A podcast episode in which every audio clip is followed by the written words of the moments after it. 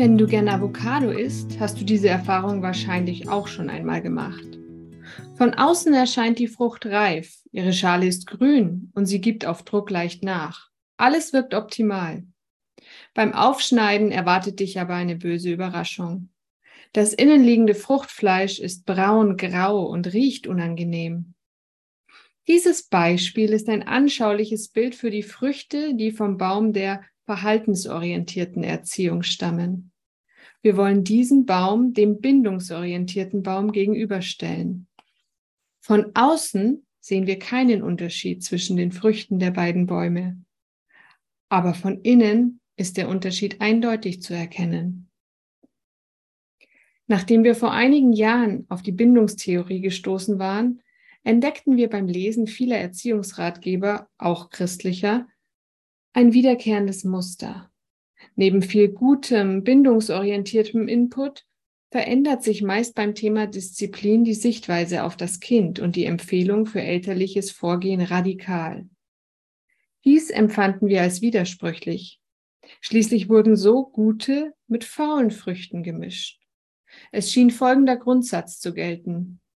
Solange sich das Kind unserer liebevollen Führung fügt, ist alles im grünen Bereich.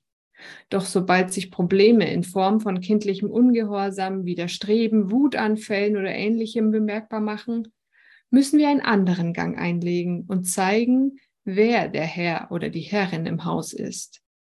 In solchen Situationen wird immer wieder zu verhaltensorientierten Methoden gegriffen. Das war ein Auszug aus unserem Buch In Bindung wachsen, Erziehen nach Jesu Vorbild aus dem wir alle drei Autorinnen am 20.07. um 20.30 Uhr auf YouTube lesen werden. Wir alle haben uns unterschiedliche Stellen ausgesucht aus den Kapiteln, äh, die wir geschrieben haben. Und ja, ich werde aus dem äh, heißen Kapitel der Strafe vorlesen. Etwas mehr, als ich es jetzt getan habe.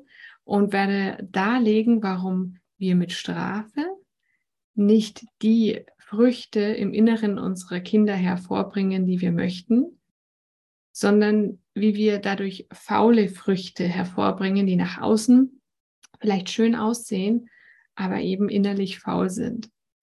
Wenn es dich interessiert, mehr darüber zu erfahren, aber auch wenn du Fragen stellen möchtest zum Buch, weil egal ob du es schon gelesen hast oder nicht, dann kannst du das tun. Entweder du schickst uns deine Frage vorher über Instagram, über E-Mail oder auch live dann im YouTube-Chat. Wir freuen uns, wenn du mit dabei bist am 20.07. um 20.30 Uhr auf YouTube. Unser Kanal dort heißt Inbindung Podcast. Bis dann, mach's gut.